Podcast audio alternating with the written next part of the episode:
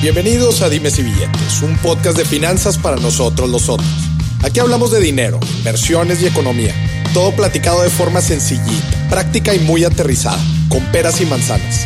Yo soy Maurice Dieck, un fiel creyente de que necesitamos educación financiera para tomar mejores decisiones en nuestra vida. Y también creo firmemente que juntas la educación e inclusión financiera son pilares fundamentales para que todos tengamos una vida mejor. Así que prepárate. 3, 2, 1. Empezamos.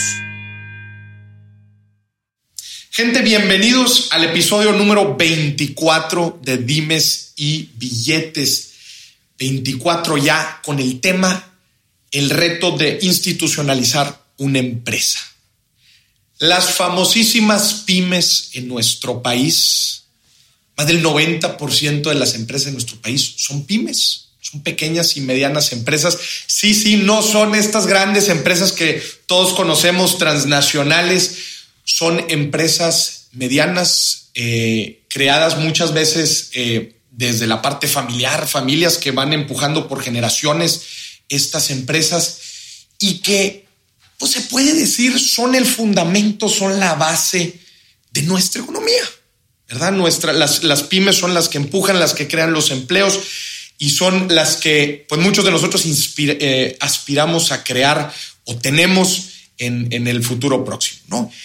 Estas pymes se enfrentan a a cada vez más eh, tiempos más complejos, con, ahora con el tema de la globalización, y todos los mercados están conectados, pues la verdad es que tenemos que tener, tenemos que estar protegidos, tenemos que ahora sí que estar alertas a todas las situaciones que afectan a las pymes y muchas veces nos preguntamos, oye, ¿por qué hay veces es tan, es tan difícil sacar adelante una pyme?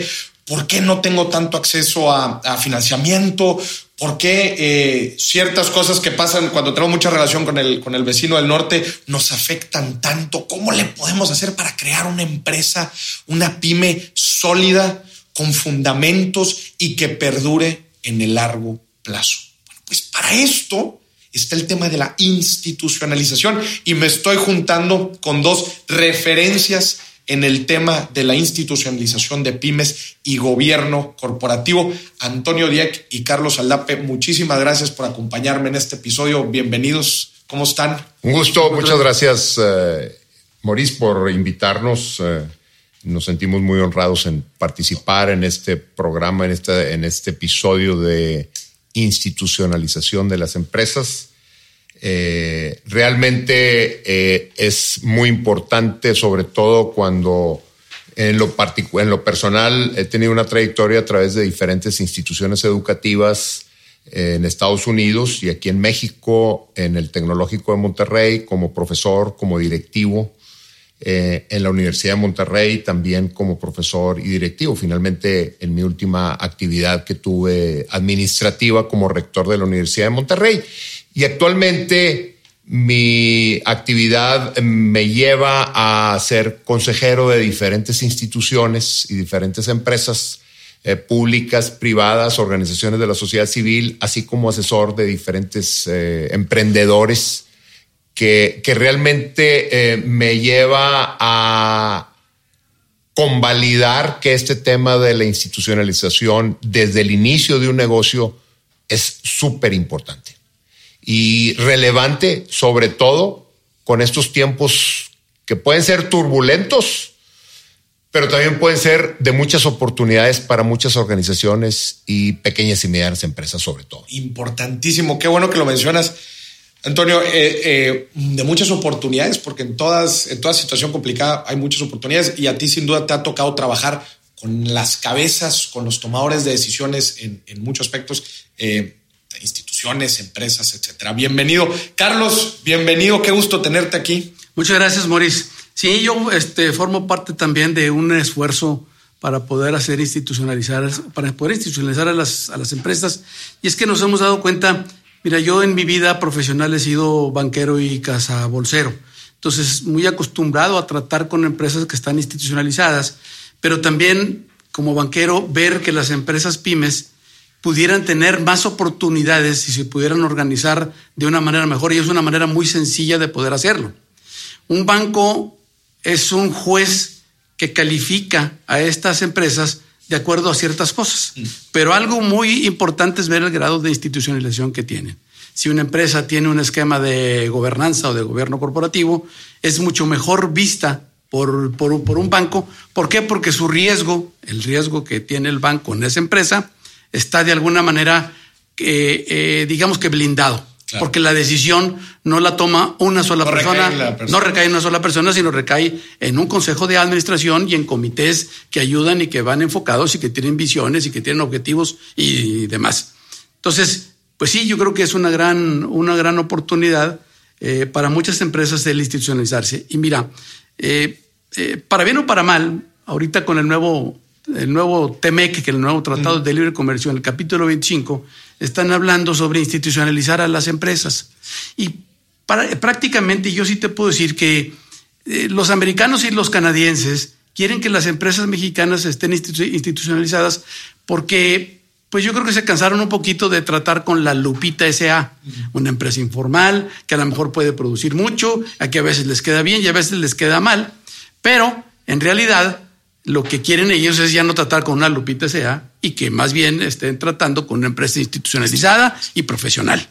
Entonces, yo creo que hasta el TEMEC contempla un poco de esta nueva actividad que se viene en el desarrollo de los, de los negocios en México. Y tú lo dijiste, el 90% de las empresas son empresas familiares y son pymes en México. Entonces hay un área de oportunidad importantísima para que ellos se puedan profesionalizar. Creo que si en algo pudimos concluir aquí en esta rápida introducción es que una empresa pyme institucionalizada es una empresa pyme eh, sólida que puede tomar decisiones, eh, pues, digamos, eh, más efectivas, es una pyme protegida ante turbulencias del mercado y es una pyme que tiene acceso a cosas que normalmente no tuviera. Pero a ver, probablemente alguien nos está escuchando ahorita y dice, ¿qué es eso de institucionalización? ¿A qué se refiere? Vamos a empezar desde la base. ¿Qué significa que una empresa esté institucionalizada? Mira, yo pienso que una empresa institucionalizada es una empresa que sus decisiones estratégicas son tomadas no por una sola persona, sino en una forma colegiada y en base a un plan estratégico que fue concebido por un consejo de administración. Que todos conocemos de esas, ¿no, Carlos? Que todos conocemos la, famosísima empresa en donde pues está el dueño que lleva empujándola ya bastante tiempo y que pues dice yo aquí conozco el negocio, entonces todas las decisiones que se me vengan, pues, pues yo las voy a tomar porque a, como, de saber. Y, efectivamente, eh, lo que comentas, Maurice, es un one man show, es decir, el todo centrado en el individuo y como lo eh, menciona Carlos, dice, oye, no, es que es demasiado, el, es el pitcher, el catcher, el, el y el bateador, le hace de todo y, creo que es muy valioso y muy efectivo, pero hasta estos momentos creo que eso debe cambiar y debe institucionalizarse de tal manera que realmente él haga su trabajo estratégico y operativo en su momento, pero que sea asesorado o conllevado por un consejo que pueden llamarle como quiera. A veces las empresas pyme empiezan a escuchar de consejo de administración y, es como eso, pues llámale consejo consultivo, consejo asesor o grupo de amigos que me aconsejan el negocio o grupo de colegas y familiares que me aconsejan el negocio, pero realmente lo que queremos es que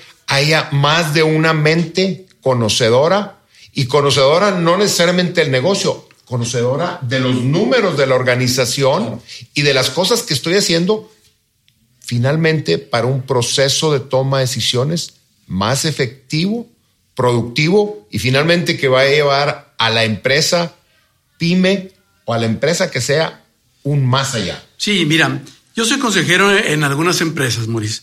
Y me he dado cuenta que a lo mejor la persona que está en esa pyme conoce muy bien su empresa, pero conoce medianamente el mercado y conoce medianamente el mundo financiero. Cuando se refuerza con una persona que estuvo en alguna empresa de las llamadas AAA en México y que hay, y que hay personajes, iba a decir personas, pero son personajes que se han retirado y que ahorita están dando valor agregado en esos consejos de administración, directores de finanzas o directores de mercado, tecno de mercado de las grandes empresas. Y el hecho de que los tenga alguien en una pyme de consejeros le explica más en una reunión sobre el mercado y qué hacer con ese mercado que, que la persona esa que tomaba solo sus decisiones. Qué, importante eso que dices, Carlos. O sea, eh, los dueños de las empresas conocen, pueden conocer muy bien su negocio, pero muchas veces creo que lo que pasa es que no saben los distintos mercados e inclusive industrias que les impactan eh, en la periferia de, la operación de su negocio y que como bien dices, pues pueden ser asesorados por otras personas que tienen trayectorias muy importantes en estas diferentes industrias y que pueden complementar su toma de decisiones en momentos tan turbulentos como los que vivimos hoy en día que pueden cambiar de la noche a la mañana. ¿no? Fíjate, tú dices en la toma de las decisiones, en realidad también es en aportar una visión estratégica. Es decir, ¿qué, es lo que vamos a hacer con esta, con esta empresa? El dueño a lo mejor tiene medianamente una idea de a dónde seguir, pero ya con una con unos consejeros que conocen el mercado, que conocen el mundo financiero, seguramente le abren más puertas para que la empresa pueda crecer, incluso en, lugares y en mercados insospechados para el dueño de la, de la empresa. ¿eh? Y adicionalmente, creo que es importante ver que la competencia ya no es nada más aquí en la colonia, en el municipio regional. Puede venir el que quiera, de donde quiera, prácticamente en cualquier lugar del planeta. Exactamente. Muy, muy importante. Entonces, pues ya tacleamos esta primera esta primer pregunta de, qué, qué significa una empresa institucional. Ya hablamos, pues, qué es, es la importancia de que el dueño de una empresa, pues, no se las crea de todas a todas, que busque este apoyo, que, como, como, como dice Antonio, hay veces asusta el hecho de hablar de consejeros, pues porque dicen, híjole, y mi toma de decisiones, llámale como quieras, pero es este órgano de gobernanza corporativa en donde la toma de decisiones y la dirección estratégica está apoyada. Me gustaría agregar, creo que esa es una parte fundamental en el tema de institucionalización, también aunado a una definición clara de procesos, procesos dentro de la empresa, controles internos, eh, em, formalización de una estructura, estructura organizacional, compensación. O sea, que, a mí en lo personal he tenido experiencia de trabajar con, con empresas familiares, pymes, en donde un proceso completo de institucionalización. Te das cuenta que, que y muchas veces por, pues porque el, dueño dice, oye, pues yo me quiero retirar, quiero ceder eh, la, la, operación a un director general y yo me quiero quedar en consejo. Pues sí, nada más que primero hay que construir, hay que dejar la casa en orden también, ¿no? Que esa es una parte muy importante dentro de las empresas, ¿no? Fundamental para la parte de institucionalización, tú lo has dicho, es decir, eh, la parte de consejo o de administración estratégica del negocio va desde el director general hacia arriba, es lo que conforma el consejo y los accionistas de la organización, de la empresa. Y del director general hacia abajo es precisamente lo que dice, oye, tengo que tener una estructura organizacional de acuerdo al tipo de negocio, de acuerdo a la estrategia que estoy eh, llevando a cabo en el plan 2030 o 2020. Tengo que tener procesos ordenados, tengo que tener finanzas ordenadas. A veces algunos piensan que nada más con tener el comité de auditoría, y, los controles de proceso es suficiente. No, creo que tenemos que tener la casa ordenada y limpia antes de ceder eso. Una de las decisiones más importantes, si es que no la más importante de un consejo de una organización es precisamente nombrar a ese director general, ese plan de sucesión. Buenísimo. A ver, yo, yo, tengo una pregunta que, algo mencionaba en la introducción. Si tiene tantos beneficios el tener un gobierno corporativo sólido que apoye la toma de decisiones, que apoye la dirección estratégica de una empresa, lo, lo, vemos y lo hemos platicado aquí ya bastante los beneficios. ¿Por qué será que batallamos tanto en México? ¿Qué opinan ustedes? Bueno, mira, yo pienso que generalmente las empresas familiares se han formado con mucho esfuerzo y las decisiones estratégicas eh, han sido tomadas por una sola persona. Y el hecho de ceder el poder, llamarle poder entre comillas, ceder el poder a un consejo de administración para que tome decisiones estratégicas, eh, es muy difícil. Es decir, una persona ha hecho esta empresa y dice, nadie me puede enseñar a mí, y, y efectivamente nadie le enseña nada sobre su empresa. Pero como digo, que de eso no estamos hablando. Lo que estamos hablando es precisamente de tratar de servirte de un escalón para que puedas brincar y puedas hacer otra, otra cosa, ¿no? Es un componente cultural, ¿no? Importante. Sí. Sí, yo creo que sí. Yo creo que sí, como que es, a ver, a mí nadie me enseña de cómo se hace esto, yo lo he hecho durante mucho tiempo, muchos años, y nadie me dice cómo es mi negocio. Y sí, es cierto, pero lo que estamos buscando es precisamente tratar de ayudarte a que conozcas más tu negocio y no solamente eso, sino que conozcas el entorno de tu negocio, los mercados que están afuera. Mercados. Y, también platicábamos ahorita, eh, pues en este tema de sucesión de nuevas generaciones, este, pues como muchas veces eh, los hijos, ¿verdad? De, por ejemplo, del dueño entran a trabajar a las empresas y pues ellos están buscando una institucionalización más importante, ¿no? Como decíamos ahorita, formar estos órganos de gobierno, pero pues hay veces se topa, ¿no? Con el, oye, pues, oye, a ver, chamaco, pues tú ponte a trabajar y, ponte a conocer del negocio. Acá las decisiones, pues yo las tomo, yo soy el que conozco. Este, también se topan con eso, ¿no? Las nuevas generaciones. Sí, mira, vamos a hacer símiles y analogías en esto. Lo que tú dices es cierto. Muchas veces llegan los hijos y entonces el papá es, ponte a jalar. Olvídate de andar pensando en otras cosas, ponte a, eh, a jalar. Todo esto, si yo me refiero a un equipo de fútbol y que ya sabe que lo que tiene que hacer es patear la pelota y meter un, un, gol allá, no es lo mismo decir, órale, ponte a patear la pelota y ya que jale, a sentarte un rato, entender cómo es, cómo es, el, cómo es el juego, entender quién es el rival, entender qué estrategia y qué plan de juego tienes que hacer para poder llegar y meter más goles. Porque sí, a lo mejor puedes llegar y, meter uno, pero si tienes un plan, a lo mejor metes cuatro. ¿eh? Igual en esto, vamos a, vamos a ir aterrizándolo acá. Es, si tú tienes un plan, si tienes un consejo, si tienes esto, vas a meter más goles que el, que el, común. Pero también puede ser el otro lado de la moneda, es decir, donde a lo mejor los hijos del dueño no quisieran estar más que de accionistas o de en el consejo de la empresa puede seguir la ruta de que el hijo ciertos protocolos, se prepare trabajando en otro lado y luego entre a la empresa o simplemente a él no le interesa. A mí me ha tocado ver casos donde a la familia, a los hijos, no les interesa el negocio. Entonces, el, el dueño el hombre, el hombre todólogo tiene que recurrir a quién para lograr tener a un director general profesional. Y, eso si no sucede, lo que sucede es que o se tiene que transferir el negocio, vender, o por otro lado, eh, se va a pique.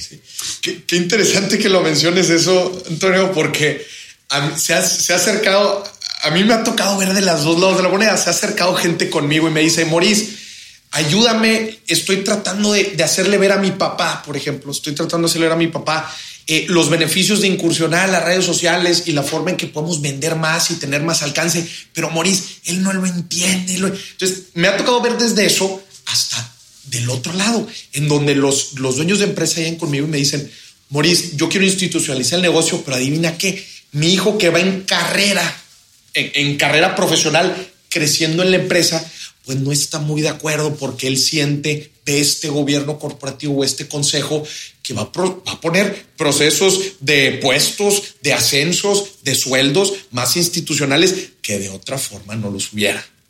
Entonces, pues están los dos lados de la moneda, ¿no? Muy, muy interesante. Es decir, creo que la parte profesionalización debe aplicar independientemente de que esté o no esté institucionalizada. ¿Por qué? Porque eso le va a traer un director general que realmente va a ver y va a tener las capacidades y el talento para llevar la operación. Para ejecutar, porque si no se va a meter, se va a meter en un ciclo en donde pues, él no va a poder Exactamente. O no va a poder, o no, eh, si no puede hacerlo, yo creo que de una manera institucionalizada la empresa, pues va a tener muchos ojos viendo todos los procesos para el nombramiento de ese director general y que ese director general sea lo suficientemente profesional que lo va a hacer para asegurar que su talento que está alrededor de él van a ser gentes capaces y que eventualmente pueden ser los sucesores también. ¿Cuántos casos, cuántos casos no hay en donde el director general le dice a los dueños, oye, pues es que no crecemos, pues porque tenemos de director comercial a tu cuñado? Exacto. y es malísimo. Fíjate que una de las mejores prácticas, Mauricio, una de las mejores prácticas precisamente es esta. Es decir, si tú eres el dueño de la empresa, a ver, o te quedas de presidente del consejo viendo la parte de visión y la estrategia, o te quedas como director general. Eh, la mejor práctica, una de las mejores prácticas es no tener las dos cachuchas al, mismo tiempo. Y lo vemos en otros órdenes de la vida. Otra vez, si vemos a los equipos de fútbol, pues una cosa es ser el, director técnico y otra cosa es ser el presidente.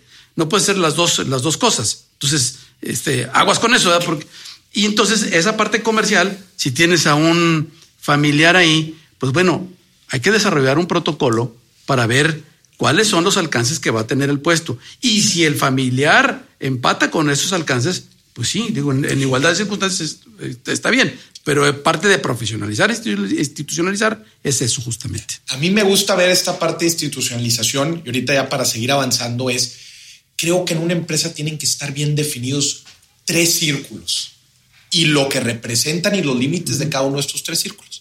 La propiedad de la empresa, lo que representa el ser accionista, el trabajo, lo que representa operar o trabajar la empresa, y el tercer círculo, la familia, lo que representa ser miembro de una familia. Ojo, puedes estar en unos o dos círculos, puedes estar hasta en los tres. Puedes ser miembro de la familia, puedes tener propiedad y puedes estar trabajando. Pero creo que ese es uno de los principales problemas de que las, eh, eh, de las pymes no logran una buena institucionalización. Carlos y Antonio es no tener bien definido los tres círculos y cómo interactúan uno con otro. Así es. Pueden ser independientes, pueden estar en conjunto trabajando, pero de alguna manera tienes que tener un orden para realizarlo y ejecutarlo. Y ahí es donde entra el tema de la institucionalización. Oye, ¿y qué pasa si una empresa no está institucionalizada? ¿De qué beneficios, qué beneficios no aprovecha? ¿Qué riesgos corre? Mira, yo pienso que uno de los principales es que su operación va a ser cara porque no está basada en un plan. Cuando tú planeas, pues planeas muchas cosas y obviamente este, buscas eficiencias y demás. ¿no? Entonces, yo creo que... Vas al día a día, ¿no? A lo que vaya saliendo. Así es. Otra sería, pues bueno, mala calidad del producto o servicio que están haciendo al no contar con procesos bien, bien documentados, que es lo que decía Antonio. decíamos, oye, si no hay procesos, no hay controles, no hay indicadores, pues qué complicado se vuelve. Eh, Sin embargo, a pesar de eso, y ahorita dejo que continúe Carlos, hay productos y procesos o servicios que son demasiado benévolos en el mercado que sigues produciendo y sigues haciendo no institucionalizado y te va yendo bien. Pero hay un siguiente punto. bueno, el otro sería un crecimiento limitado al no tener una visión más allá de su operación. Es un poco, oye, es que ahorita estoy operando bien, lo que, lo, lo que decía aquí Antonio. Estoy operando bien, estoy produciendo. Es que sabes que lo que pasa es que traes ceguera de, taller, no estás viendo más allá. Exactamente. O sea, tu negocio a lo mejor se puede expandir y alcanzar otras latitudes, otra, otra, otra escala. Claro. Y lo que tú decías, Antonio, de, oye, va operando y así ha funcionado. El problema de todo es que no te estás dando cuenta de las ineficiencias o de lo que puede llegar a ser.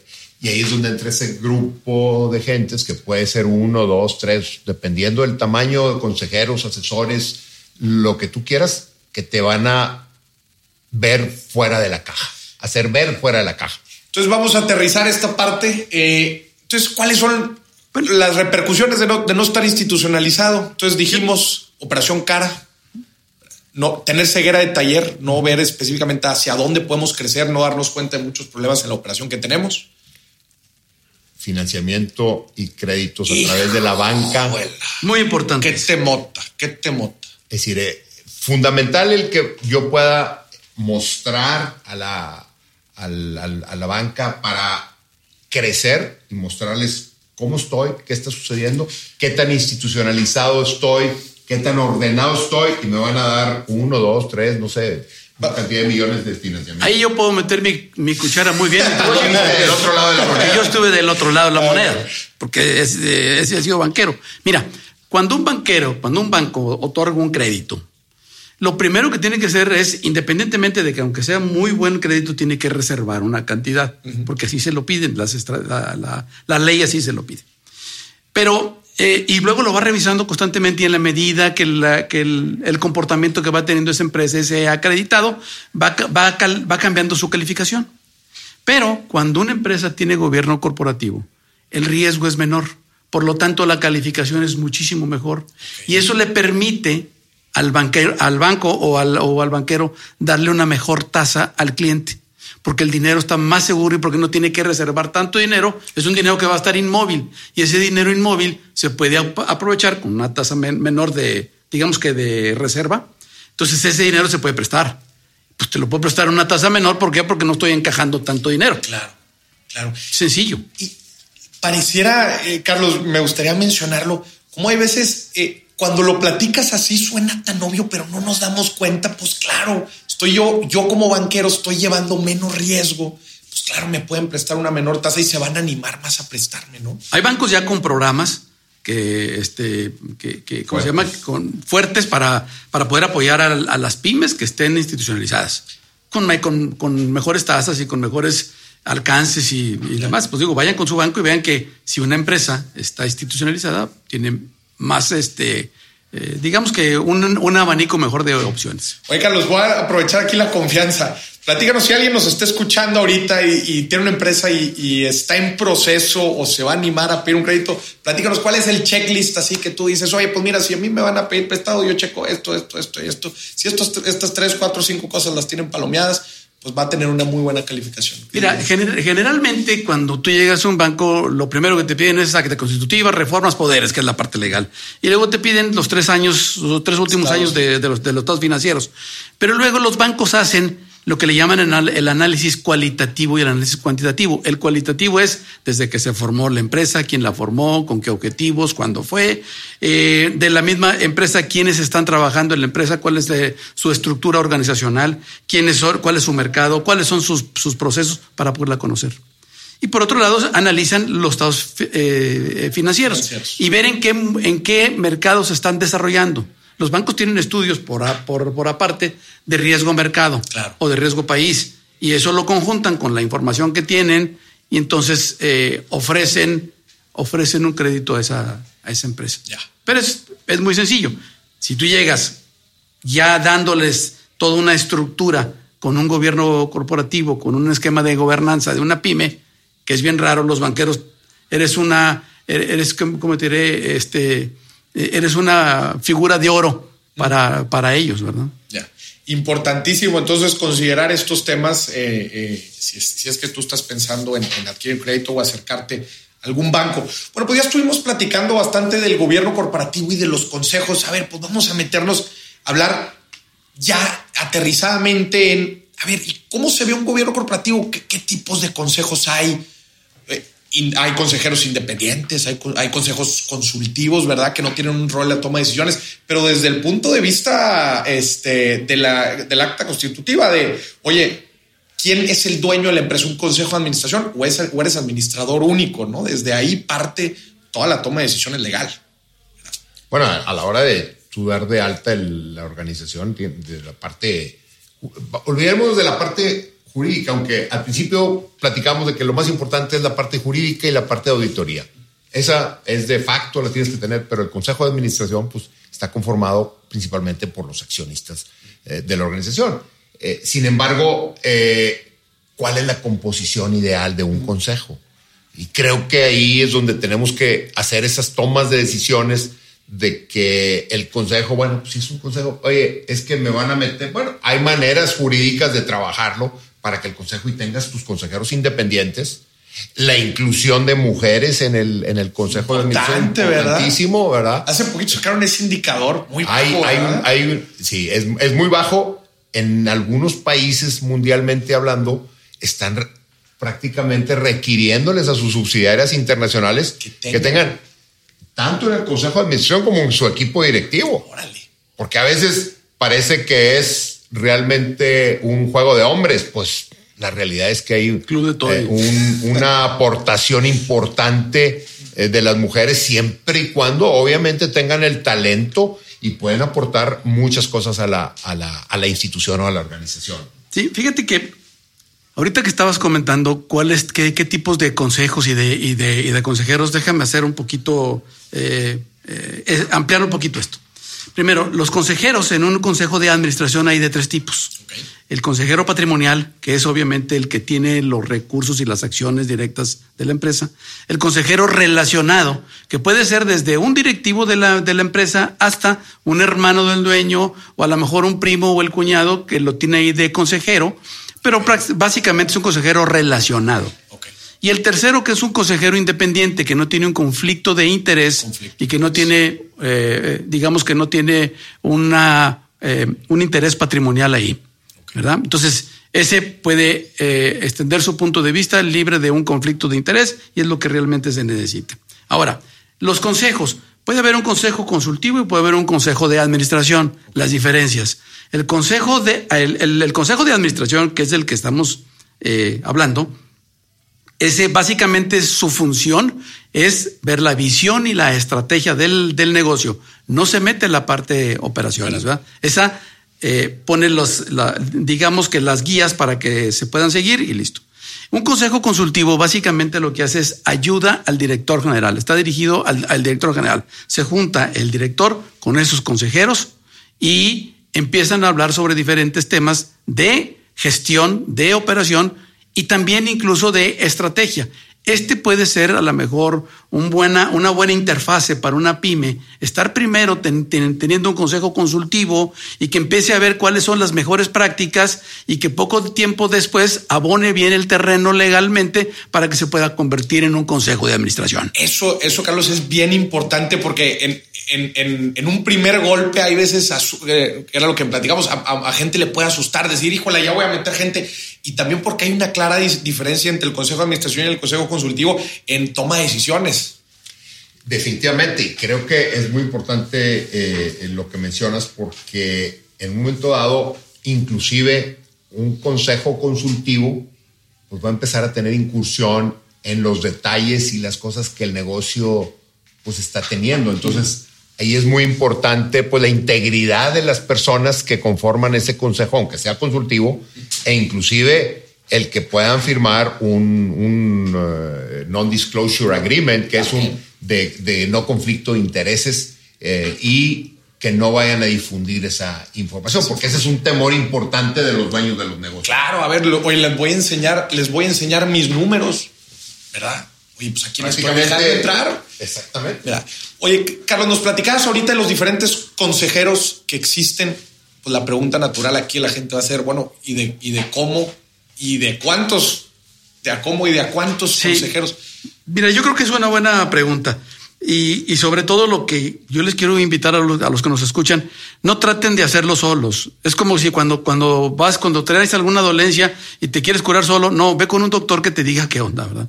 Entonces aquí en este, en este caso, ve con un profesional que te ayude y que te diga y que te escoja los consejeros independientes, de acuerdo a tu, a tu nivel eh, de empresa. Porque puede haber algunos consejeros que te cobren por junta, va a haber algunos consejeros que te cobren por igualas mensuales, pero no son cantidades muy grandes. ¿eh? eh varían. Digamos que un consejero normal debe estarte costando entre, no sé, 15, 20, 25 mil pesos de iguala mensual. Pero lo que te va a aportar va a ser muchísimo mayor que eso, porque han sido eh, funcionarios de primer nivel de otras, de otras empresas. Ellos son consejeros en varias empresas.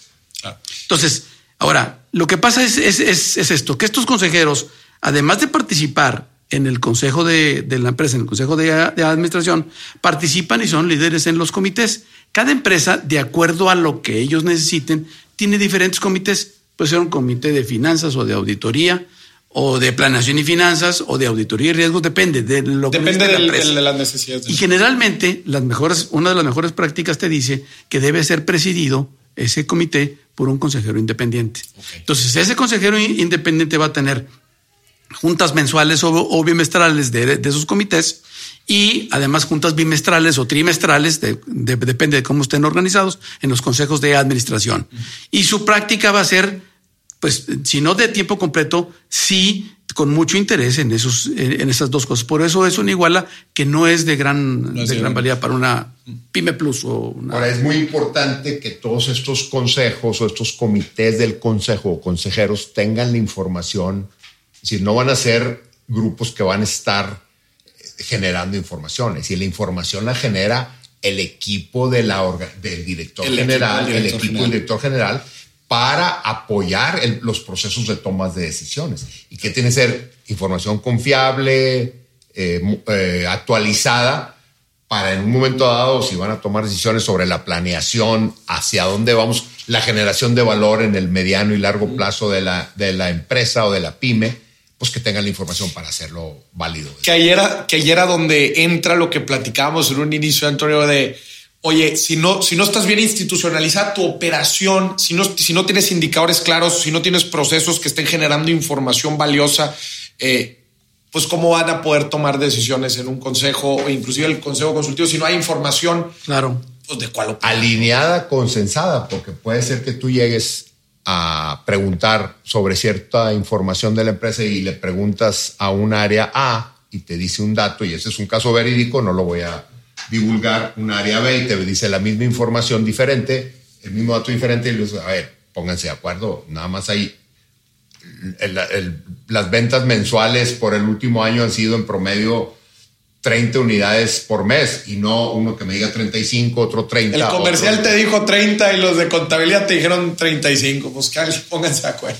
Exactamente, que eso es, es, muy importante, que esté validada y verídica la información. También eh, aterrizando un poquito el, punto que estábamos hablando de los consejeros, me, me, acuerdo, me tocó estar en un proceso de formalización de un consejo de una empresa de productos de retail y uno de los consejeros independientes, por ejemplo, era un ex directivo de Coca-Cola. Ahí, ahí, por ejemplo, eh, ese es un, buen ejemplo de lo que tú decías, este, Carlos, de pues que vayan en, estos consejeros de ciertas áreas de interés para la empresa, ¿no? Pues esta empresa es una clara empresa eh, que, que, pues un ex directivo de Pemex, de, de, Coca-Cola puede apoyar bastante, ¿no? y conoce la industria, conoce los drivers, etcétera. Definitivamente, creo que eh, esa composición del consejo es algo que hemos discutido Carlos y el equipo de consejeros mucho que definitivamente que eso debe estar eh, en la mente del director general o del, o del de la empresa, el dueño, eh, para que le dé el mayor valor. Si necesita, inclusive formar comités específicos para algún tema que se esté viendo provisionalmente de consejeros o de un comité de planeación estratégica, pues va a tener ciertos consejeros en ciertas áreas para lo que viene hacia el futuro y a lo mejor ciertos expertos en la materia que van a estar no permanentemente, pero temporalmente, puede ser. ¿Pueden cambiar los consejeros? Sí, mira, regularmente un consejo de, de, de, una empresa dura dos años y se puede renovar, depende de cómo lo siente el dueño, pero sí es importante, es una muy buena práctica renovarlos cada dos o tres años. Y, este, ¿por qué? Porque también se pueden ciclar. Eh, es la famosa ceguera de taller, ya no ves algo nuevo y el que llega nuevo eh, es el que ve más, más cosas. Entonces yo creo que es sano eh, hacerlo. Por ejemplo, en, en, en, algunos casos lo que me ha tocado ver es que pues, se eternalizan los consejeros. Eso me ha tocado verlo principalmente en universidades donde yo he estado colaborando tanto en Estados Unidos como aquí en México y no tiene ningún problema con eternalizar, pero tienes que ponerle un tiempo. ¿Por qué? Como dice Carlos, le oxigenas, oxigenas la actividad y por otro lado, el promedio de edad de los consejeros. También. También, que puede ser importante. Si tú haces un estudio en las universidades, por ejemplo, en Estados Unidos, el promedio de edad debe andar alrededor de 45, 50 años. Yo no tengo el dato aquí en México, pero seguramente eh, muchas de las universidades tienen por encima de 50 años. Entonces, hay momentos en donde tenemos que dar el cambio generacional. Y la otra es el tiempo, que no pueden durar más de X número de años como consejeros, eh, que está por regla y por estatuto, porque a veces hasta te da pena, te puede dar pena, oye, pues sabes que ya, ya no vas a ser, pues no, ahí está el estatuto y dice que son cinco años y máximo 10, dos periodos 10 o dos años máximo, es decir, que a lo mejor en este proceso que estamos hablando de las pymes no aplica tanto como tal, porque dicen dos años vemos si lo renovamos o no, pero también se puede sesgar. Puede haber un sesgo y un, un, una ceguera de taller que se conforma de los mismos consejeros. Ah, pensando también en otro ejemplo que me tocó es la, empresa, esta, una empresa estaba pasando por un proceso fuerte de reestructuración organizacional involucraba un componente fuerte de compensación. Es decir, se iban a definir nuevas bandas salariales de diferentes niveles de la organización, etcétera. Y, e invitamos a un consejero eh, independiente, experto en el tema de compensación.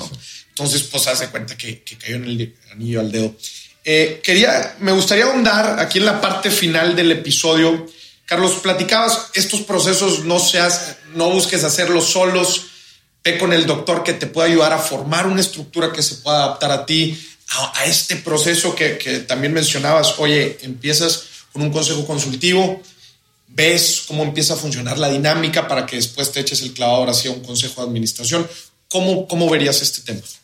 Sí, mira, yo creo que sí, que sí es importante. Tienes que ir con alguien que te ayude, porque a lo mejor tú tienes la mejor de las intenciones de poder tener tus consejeros, de ponerte, pero si no sabes cómo, cómo hacerlo, venga con alguien que te, que te oriente. Te puede llevar una mala experiencia, imagínate y le saques después. Sí, fíjate, bueno, sí, por eso mejor ve con un, con un Cuidado, profesional. ah, sí.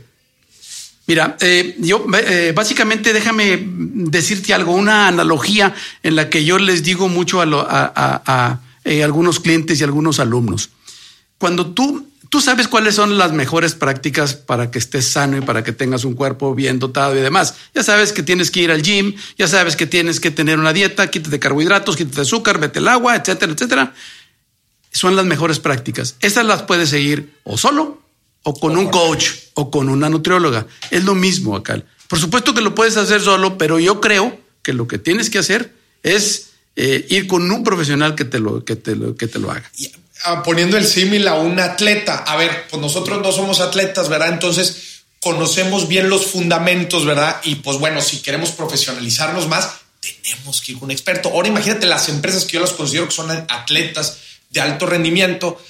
Imagínate que dejen su nutrición, algo tan importante, al, al tanteo o al Google o al... O en manos de un inexperto. Pues yo creo que no, ¿verdad? Yo creo que es importante conseguir para un tema tan fundamental y tan crítico para las empresas, para las pymes y para su sano crecimiento en el largo plazo, dejárselo, de- dejar este tema con manos expertas. ¿no? Así es. Y seguramente aprenderás, como cuando fuiste con el nutriólogo y con el, y con el coach en el gym, pues ya sabes cómo hacer las cosas. Pero tienes que aprenderlo. O sea, no se te da solo. Entonces vamos aterrizando los beneficios entonces de tener una empresa formal. Ahorita probablemente alguien nos esté escuchando y diga, "Oye, pues es que yo he tomado todas las decisiones en mi empresa todos los años, yo la conozco bien, pero oye, me está haciendo sentido esto. A ver, vamos a aterrizar entonces los beneficios de tener una empresa institucionalizar con un gobierno corporativo fuerte. ¿Cómo, mencionaría- cómo Yo creo que, por un lado, creo que hay una mejor medición del desempeño de- del negocio, más objetiva, eh, que realmente va a los puntos clave, a, los, a las metas fundamentales, a las metas clave, y vas a enfocar a toda la organización a que se enfoquen eso. Enfoque, importantísimo. Enfoque a las metas clave. Otro punto son las fuentes de financiamiento. Se, acce- se van a acceder más fácilmente de, Mejores en tasas. automático. No vas a tener que armar un caso cada vez que vas, vas con el banco. Eh, no se diga el, el tema estratégico de hacia dónde vamos y qué queremos para los próximos 5, 10, eh, 15 años. Eh, Que dicen que ya no se deben de poner las planeaciones estratégicas tan grandes. Está cambiando ya ¿no? tan rápido. el Bueno, mundo. está bien. Tienes- No, claro, tú pones 5 o 10 años, pero tienes un indicador que te está diciendo cambio, Claro. cambio anualmente. Otra cosa que también es importante, bueno, ¿quiénes son mis clientes? ¿Quiénes son mis proveedores? Vas a poder tener un pool para seleccionar clientes y proveedores porque nunca sabes quién puede ser tu proveedor y nunca sabes a quién le estás vendiendo. Entonces, de esa manera puedes tener un- una selectividad, si quieres llamarle así, cuando son clientes eh, business to business o corporativos. Eh, hay un tema que también es importante, el que puedes eh, de alguna otra manera, a través de tus relaciones y tu institucion- institucionalización, detectar operaciones ilícitas. Es correcto eso. Ese es muy importante. Fíjate que allí, eh, eh, ahorita que dices eso, Antonio, a mí me tocó estar en un consejo en el que eh, aporté ahí como una necesidad en esa, eh, en, esa empresa, que era una empresa comercial, y decíamos, oye, eh, ¿y cómo está tu rollo de PLD? ¿Qué es eso? Prevención del lavado de dinero. Entonces, aquí lo que, lo que, lo que, lo que veíamos era, ellos desconocían realmente qué era lo que estaba pasando, pero en realidad en el mercado hay riesgos. Hay riesgos y la gente que lava dinero, de repente tienen empresas que pueden ser tus proveedores o que pueden ser tus clientes. Y ojo, es, por eso tienes que hacer, tienes que tener un consejero que te diga cómo son los detalles y los temas con PLD, con prevención del lavado de dinero. Estamos en un mundo en que ya estamos eh, eh, inmersos en, en una lavadora. Entonces tenemos que estar muy, muy al alba. Sí, con eso. dices, híjole, pues no sabes, eh, muchas veces pues nunca sabes con quién estás trabajando. Qué mejor que estar apoyado. Les platico también cuando se me acercan chavos con emprendimientos, así que apenas van arrancando, una de las mejores prácticas que yo les digo es júntate todos los meses con gente diferente. Este se hace cuenta que el primer pasito de un consejo, yo y les platico, a ver, las grandes empresas y las pymes tienen consejos formales que los ayudan cada tres meses a tomar decisiones. Yo les digo, haz el símil en tu emprendimiento con, júntate con tres personas. Es más, invítame a mí si quieres, para que vayamos viendo, revisando mes a mes qué rumbo trae. Pues el emprendimiento en un inicio, pues ahí va más o menos migrando. Esa es una de las grandes recomendaciones que yo les doy. Si tú tienes un emprendimiento, júntate, em, empieza a hacer estos ejercicios símiles de un consejo de administración, de un consejo consultivo. Tanto vas a aprender de gente que está en otros medios, en otras industrias. Sí, fíjate, por, por ejemplo, yo he estado en algunas incubadoras, este, eh, por, por, por, diferentes motivos.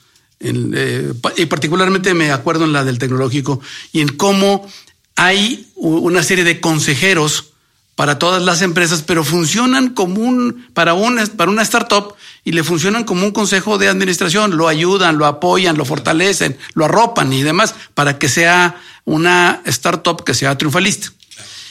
A lo mejor un consejo no está tan así y está más, eh, digamos que está de más tiempo completo un consejo que esos consejeros de una, de una incubadora, pero funciona igual. O sea, una startup sería excelente que tuviera un, grupo de, de, consejeros independientes. Ahora, y esto es bien importante, no es necesario tener un consejo de administración de 15 o de 20 personas, no.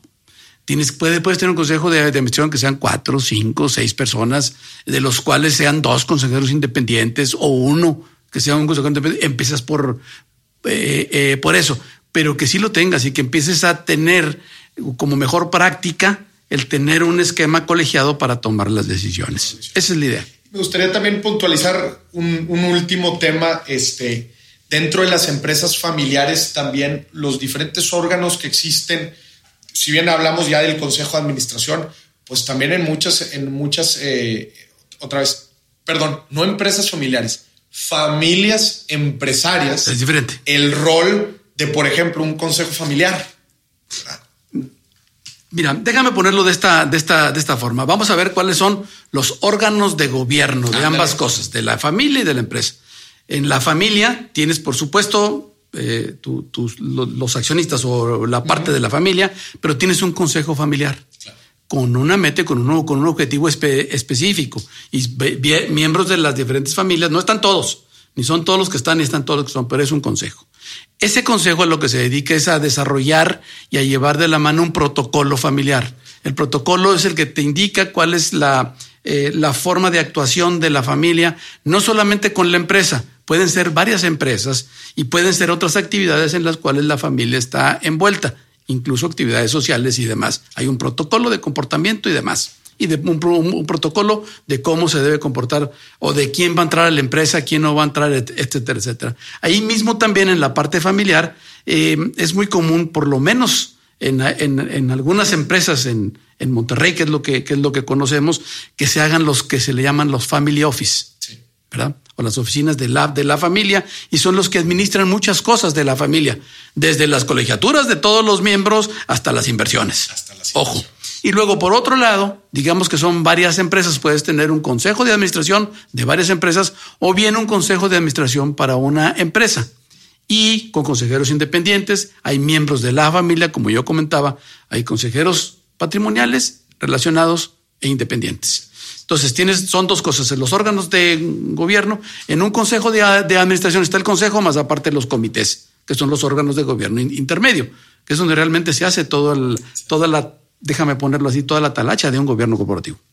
Qué importante todo esto, Carlos, que mencionas, o sea, analizando también el círculo de la familia, porque tú lo que buscas como un empresario, vamos a poner los objetivos de, de, tu empresario, tu objetivo es que la empresa perdure en el largo plazo por generaciones y generaciones, pero también que la integridad de la familia se mantenga, ¿verdad? Y por eso existen estos diferentes órganos que son los que aseguran y el protocolo familiar, entonces, que aseguran que estos dos objetivos de la, del empresario perduren en el largo plazo. Sin duda vamos a grabar un segundo episodio hablando profundizando sobre familias empresarias, que es, hijo, todo un tema enorme, enorme. Todo un tema y hay mucha investigación que se ha hecho a nivel nacional y global sobre, sobre ese tema y qué funciona, qué ha funcionado, qué no ha funcionado. Y, ese tipo de cosas. Y lo que mencionábamos al principio, la importancia, estamos hablando del, del, país, estamos hablando del 90% de las empresas del país, es lo que mueve este país. Pues claro que todos calarro y que la gente conozca, eso es lo más importante, que la gente conozca las implicaciones, los beneficios y los riesgos. Y sobre todo, que está a su alcance y no es algo que está ya en, las nubes, en, algún lado. No, yo, yo, yo mencioné en España, te voy a decir por qué. Porque luego los grandes gurús de las empresas familiares, de hacer protocolos, de hacer metodologías de sucesión, pues estaban, ya no quiero decir en, España, concretamente en Barcelona. Y los grandes gurús venían de allá. Hoy no, hoy también están en México. Y particularmente en Monterrey hay muy buenos asesores en empresas familiares que desarrollan protocolos y que desarrollan eh, temas de sucesión y, y, demás. Qué importante, Carlos, eso porque que la gente no crea que todo esto que estamos hablando ahorita es para empresas este, triple A, para grandes empresas. No, pues es, que, lo hemos escuchado bastante, ¿no? Cuando te dicen, no, pues eso, eso que lo tengan esas empresas que son muy grandes, yo que facturo y te avientan una cantidad, dicen, no, pues yo no lo necesito, yo soy chiquito. Pues yo creo que aquí ya no, el tamaño no importa. El, tamaño, no importa. el tamaño no importa. Entonces, pues decirle a la gente que, eh, que, está en los medios, me gustaría terminar muy puntualmente, como me gusta terminar los episodios, tres pasos. Alguien nos está escuchando ahorita, tiene una empresa y dice, ¿cuáles son los tres pasos a seguir? Quiero institucionalizar mi empresa.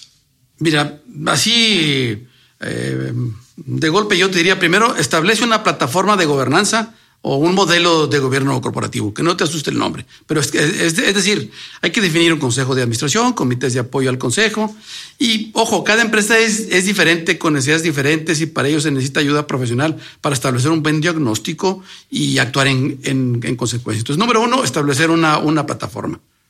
Luego, número dos, buscar consejeros independientes eh, profesionales, pero con la ayuda de alguien. Es decir, lo que ya lo que ya, comentamos. Entonces ya tienes una, una, plataforma, ya tienes los consejeros y el tercero es desarrollar un plan de implementación de, de mejores prácticas. Es así de simple. Otra vez, establece la plataforma, consíguete los, los consejeros y, y desarrolla un plan.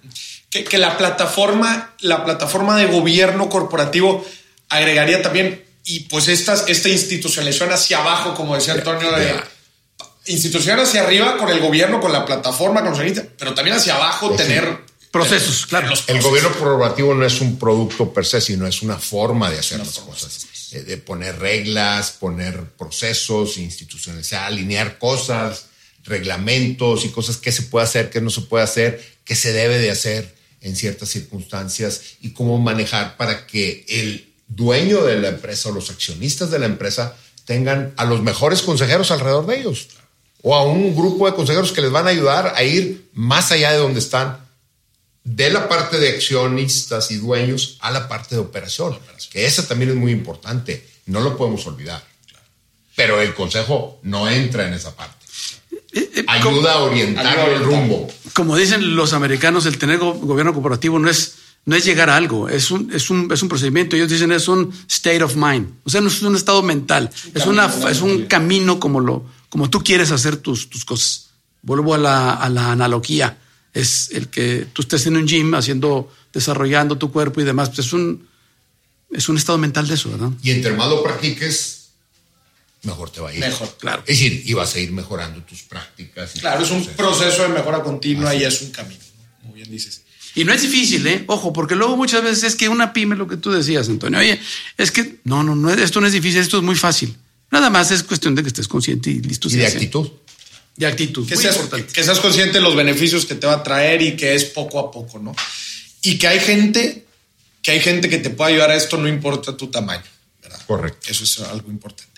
Bueno, quiero decirte algo, tú que me estás escuchando, si te, si te hizo clic algo de esto, de, del gobierno corporativo, si tienes alguna empresa, conoces a alguien que, que le podría caer bien un, un, tema de institucionalización, gobierno corporativo, estás interesado para tu propia empresa, te voy a pedir que me escribas a mi correo electrónico info de información, solamente info arroba y yo te voy a poder referenciar con la gente especialista en este tema. Eh, ya sabes, está para el alcance de todos. La verdad es que pues, es un tema muy, muy interesante y con mucho impacto en el corazón de la economía mexicana. Son las pymes. Les quiero agradecer muchísimo, Antonio Carlos. Muchísimas gracias por estar aquí, por acompañarnos. Gracias a ti, Boris. Gracias a ti. Un gusto estar aquí con ustedes. Y gracias a ti por escucharnos. Esto fue otro episodio de Dimes y Billetes. Hasta la próxima.